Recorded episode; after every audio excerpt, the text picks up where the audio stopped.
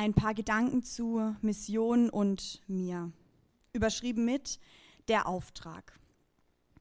So gehet hin in alle Welt und mache zu Jüngern alle Völker. Tauft sie auf den Namen des Vaters und des Sohnes und des Heiligen Geistes und lehret sie halten alles, was ich euch befohlen habe. Und siehe, ich bin bei euch alle Tage bis an der Weltende. Matthäus 28, Vers 18 bis 20 hingehen und einfach mal loslegen. Mit Segen versehen, andere dazu bringen, dass sie verstehen, was sie verpassen, wenn sie sich nicht von mir überzeugen, sich taufen lassen. Sie alles lehren. Ein klarer Arbeitsauftrag, Sozialform und Methode ist doch logisch. Hingehen, taufen, lehren und dabei am besten noch vertrauen. Um ehrlich zu sein, würde ich lieber gerne abhauen, mich dieser Verantwortung entziehen, die mir Verpflichtung aufhalsen will, ganz schön viel verlangt und mein schlechtes Gewissen laut werden lässt, weil ich sowieso nicht den Eindruck habe, dass mein Glaube so fest ist wie zum Beispiel der von meinem Sitznachbarn. Der hebt nämlich sogar die Hände beim Worship, scheint irgendwie das göttliche Prinzip besser verstanden zu haben als ich. Ja, der ist halt heilig. Mir dagegen ist es peinlich, am Telefon das Problem meiner Freunde nicht nur durch Genuschel, sondern indem ich es wage, laut zu sagen, dass ich für sie bete, zu unterstützen. Das würde ihr wenigstens etwas nützen. Mir ist es auch peinlich, in der Mensa vor dem Essen zu beten. Doch aus dem bereits genannten schlechten Gewissen heraus schließe ich zumindest für einen Augenblick die Augen, verharre den Kopf ein Stück gesenkt und rattere in wohlvertrauter Weise, Vater segne diese Speisen und preise Amen, runter und hoffe, dass in dieser Zeit keiner am Tisch meinen Namen nennt und ich mein stillheimliches Ritual dann ganz unbemerkt abschließen kann. Aber ehrlich gesagt will ich ja auch, dass man es sieht, vielleicht nicht gerade darüber lacht, aber man mich fragt und ich sagen kann, das macht man, wenn man Jesus liebt. Ich würde dann gekonnt eingehen auf die sich daraus sicherlich ergebende Diskussion über Kirche, Sex vor der Ehe, Kondome, Alkoholkonsum und was der Papst dazu sagt. Ich würde dann bedacht erläutern, dass der Papst meinen Glauben nur ganz bedingt repräsentiert und dass Religion von Kirche getrennt, von Ökumene differenziert werden muss, denn ich glaube ja schließlich nicht an Kirche, sondern an Jesus Christus. Ja, das würde sich gut anhören, kurzweilig, irgendwie heilig, oder doch eher langweilig?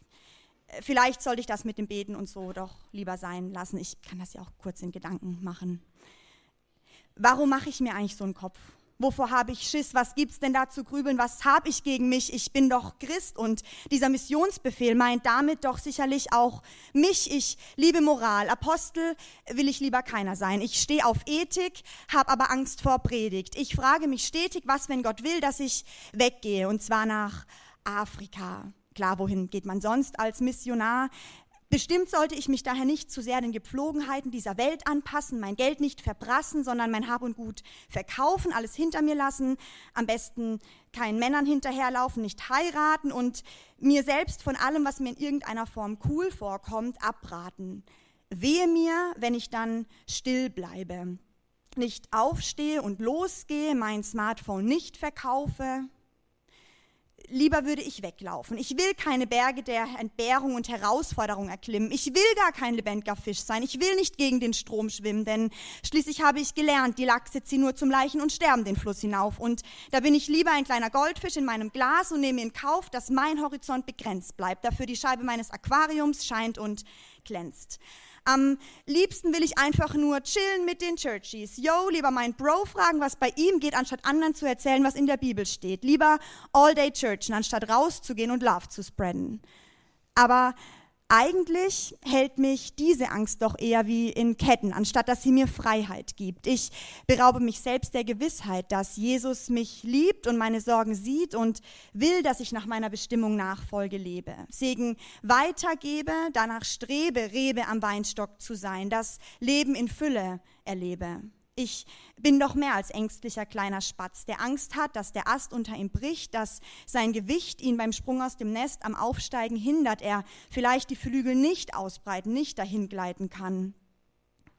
Zum Glück liebt Gott ängstliche kleine Spätze und kennt meine Sätze, ich kann nicht, ich weiß nicht, ich will eigentlich lieber nicht, schon bevor sie mir bewusst sind, denn ich bin ja schließlich sein Kind. Wovon das Herz voll ist, dessen fließt der Mund über, sagt man so schön. Und das lässt mich darüber nachdenken, wovon mein Herz denn voll ist, bei dem, was aus meinem Mund, obwohl ich Christ bin, so alles an Mist rauskommt. Nicht alles davon frommt so sehr. Darum will ich umso mehr, dass mein Herz voller wird mit ihm und wir als Dream Team den Auftrag meistern, Menschen von Jesus zu begeistern. In alle Welt hinauszugehen und diesem Auftrag zu folgen, bedeutet also zunächst Gewinn für mich und dann auch für den Nächsten. Hindert mich am Stehenbleiben, hält meinen Glauben frisch, lässt mich aufblühen, erglühen, echtes Bemühen, Wertschätzung und Liebe versprühen. Das ist Mission und das geht direkt hier in meinem Haus und vor meiner Tür. Kann durch feines Gespür am Telefon sein oder einem Gebet in der Mensa, beim Fußballspielen, Haare schneiden, Döner essen, einkaufen im Edeka, einem Wein an der Bar oder eben doch in Afrika. Wo auch immer, denn du bist da und du bist schließlich Missionar.